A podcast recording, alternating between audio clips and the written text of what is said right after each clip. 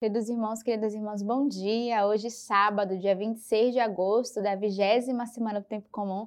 Sábado também é um dia dedicado à Virgem Maria, pedimos a sua intercessão.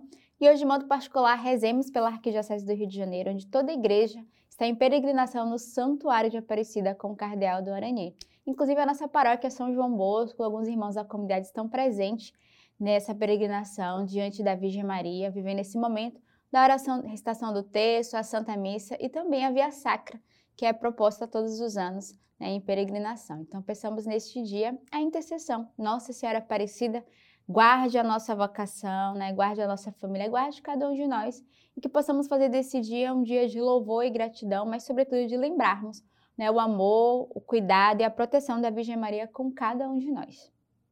A primeira leitura de hoje ela é retirada do livro de Ruth. Noemi tinha um parente por parte de seu marido, pessoa muito importante do clã de Elimeleque, cujo nome era Boz.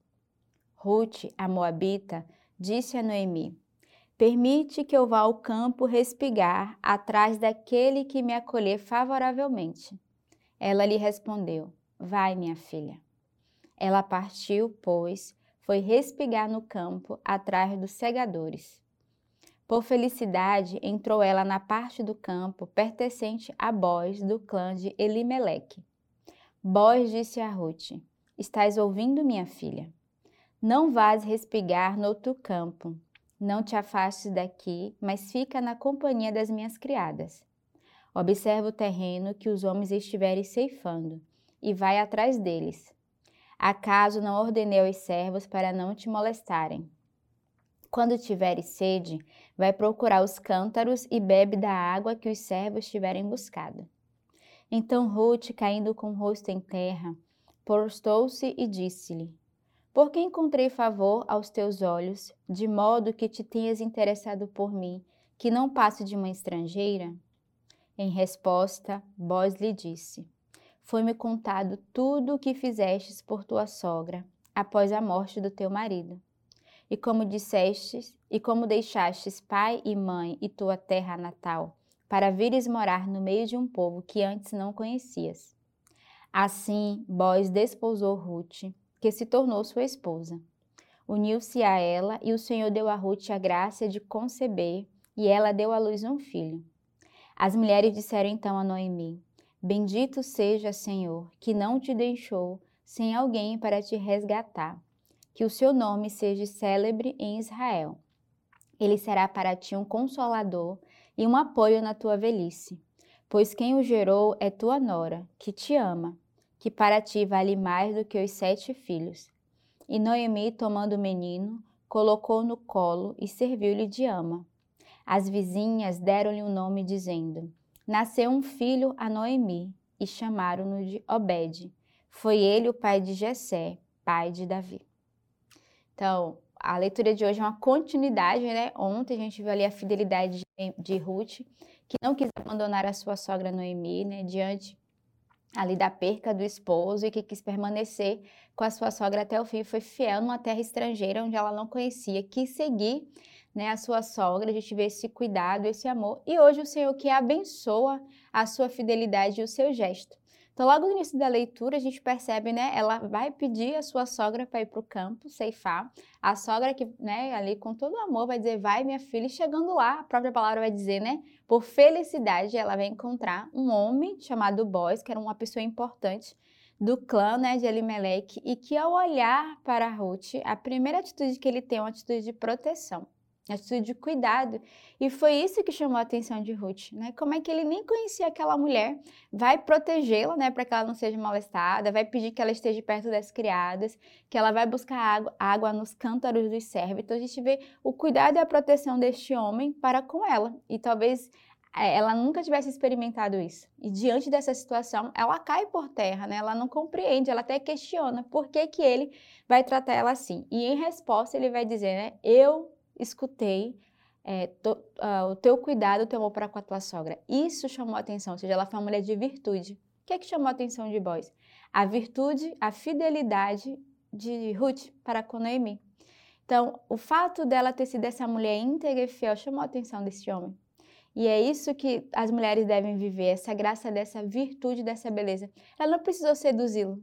Que simplesmente chamou a atenção foi o testemunho dela. O testemunho de uma mulher de oração, de uma mulher fiel.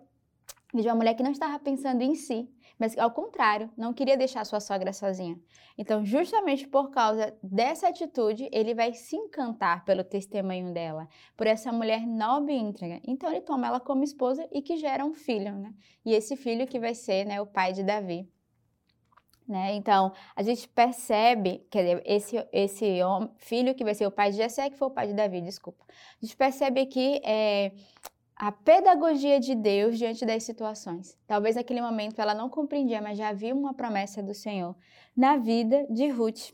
E é bonito porque o Senhor abençoa, né, dando um filho e sobretudo a Noemi que estava sozinha e que ela vai é, dar continuidade, né, à posteridade da sua família, porque ela tomou Ruth como a sua filha. E a própria palavra vai dizer, né, é, ela valia, ela amava bem mais do que os sete filhos que Noemi tinha. Né? A leitura vai dizer.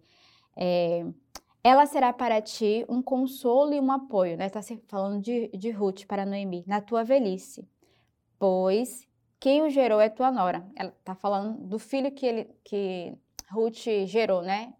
Obed será para Noemi esse consolo, porque Noemi perdeu os filhos e o marido. E face esse filho gerado por Ruth será para ele, para ela esse consolo, dizendo que Ruth ama mais é, Noemi do que os sete filhos que ela teve. Certamente esse filho iria dar continuidade, né? Como neto, assim podemos dizer, a família, a posteridade. Então a gente percebe aqui, né, a, a, a proteção de Deus, mas sobretudo a pedagogia de Deus e a sua fidelidade.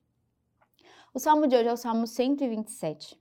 Felizes todos os que temem o Senhor e andem em seus caminhos. Do trabalho de tuas mãos comerás tranquilo e feliz. Tua esposa será vinha fecunda no recesso do teu lar. Teus filhos rebentos de oliveira ao redor de tua mesa. Assim vai ser abençoado o homem que teme ao Senhor. Que o Senhor te abençoe de Sião e verás a prosperidade de Jerusalém todos os dias de tua vida. Então, a gente vê esse salmo uma confirmação da primeira leitura, né? Na verdade, vai falar dessa esposa que será essa vinha fecunda tá, podemos retratar né, de Ruth, que foi essa vinha fecunda na vida de Noemi, mas também essa fecundidade que o Senhor quer dar a cada um de nós, né? Deixar o Senhor desposar a nossa alma para que sejamos essa vinha fecunda para o Senhor. Fecundidade da graça que Deus dá a cada um de nós. E aí o salmista vai dizer, né? Assim vai ser abençoado o homem que teme ao Senhor. Então ele também nos faz lembrar que aqueles que temem ao Senhor, o Senhor abençoa, porque o temor do Senhor nos torna fiel, fiéis, né? A gente não Aquele que teme não abandona o Senhor. Assim como Ruth não abandonou a sua sogra, nós somos convidados a não abandonar o Senhor, mas sermos fiéis diariamente. E aí o salmista termina: Que o Senhor te abençoe de Sião e verás prosperidade de Jerusalém todos os dias de tua vida. O evangelho de hoje é retirado do livro de São Mateus. Jesus então dirigiu-se às multidões e aos seus discípulos. Os escribas e fariseus estão sentados na cátedra de Moisés. Portanto, fazei e observai tudo quanto vos disserem. Mas não imiteis as suas ações, pois dizem, mas não fazem. Amarram fardos pesados e os põem sobre os ombros dos homens. Mas eles mesmos nem com um dedo se dispõem a movê-los. Praticam todas as suas ações com o fim de serem vistos pelos homens. Com efeito, usam largos filactérios e longas franjas gostam do lugar de honra nos banquetes, dos primeiros assentos nas sinagogas, de receber as saudações nas praças públicas e de que homens lhe chamem Rabi. Quanto a vós, não permitais que vos chamem Rabi, pois um só é o vosso mestre, e todos vós sois irmãos. A ninguém na terra chameis Pai, pois um só é o vosso Pai, o Celeste. Não permitais que vos chamem guias, pois um só é o vosso guia, Cristo. Antes, o maior dentre vós será aquele que vos serve. Aquele que se exaltar será humilhado, e aquele que se humilhar será exaltado. Então, o evangelho de hoje nos faz uma grande chamada de atenção. Se nós prestarmos bem atenção, no início vai falar do contra-testemunho. Né? O Senhor vai exortar dizendo: cuidado, eles não imitem eles, porque é, eles observam mas não fazem. Dizem, mas não fazem. Ou seja, aquilo que, ele, que eles anunciam, aquilo que, aquilo que eles pregam, eles não vivem, eles não dão testemunho.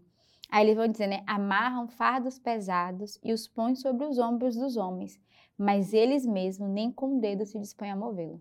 Então, aqui é uma reflexão: como é o meu testemunho hoje diante, para, diante do outro? Sobretudo nós que somos responsáveis, pastores, nós que temos uma responsabilidade de cuidar do outro também, pai, mãe, há uma responsabilidade. Qual testemunho eu tenho dado dentro da minha casa, dentro da minha comunidade, para exortar o outro se eu não sou capaz de viver aquilo que eu peço? Então, esse evangelho de hoje nos faz refletir, né? Qual é a minha postura? Né, pra, qual a autoridade que eu tenho de exortar o outro? Será que eu tenho sido um bom testemunho? Será que eu exorto a vida de oração? Eu exorto a fidelidade? Eu tenho sido uma pessoa de oração? Eu tenho sido fiel ao Senhor diariamente? Eu tenho sido fiéis a aquilo que a comunidade me pede de viver, aquilo que a comunidade me dá como regra, como ordem, aquilo que dentro da minha casa eu sou convidado a todo dia a exortar, a formar, mas eu tenho vivido tudo isso? Então, o evangelho de hoje vai fazer essa chamada de atenção a cada um de nós. E no final do evangelho, o Senhor vai dizer, né? Antes, o maior dentre vós será aquele que vos serve. Então, aquele que serve não é o maior a nível de grandeza, mas é aquele que tem um coração grande, aquele que não está centrado em si, que se disponibiliza a cuidar do outro, que se disponibiliza a servir. E aí ele termina: aquele que se exaltar será humilhado, e aquele que se humilhar será exaltado. O Senhor nos convida a essa pequenez, a essa humildade. E hoje eu quero deixar essa palavra para cada um de nós. Não queiramos ser grandes, queiramos ser vistos nas praças, como diz o próprio Evangelho, mas ao contrário, peçamos a pequenez e a humildade da Virgem Maria, né? Sábado, dia dela, a Virgem Maria foi essa mulher pequena e humilde, que ela nos ensine também a viver nesse dia essas mesmas graças. Tenhamos um belo sábado e que Deus os abençoe.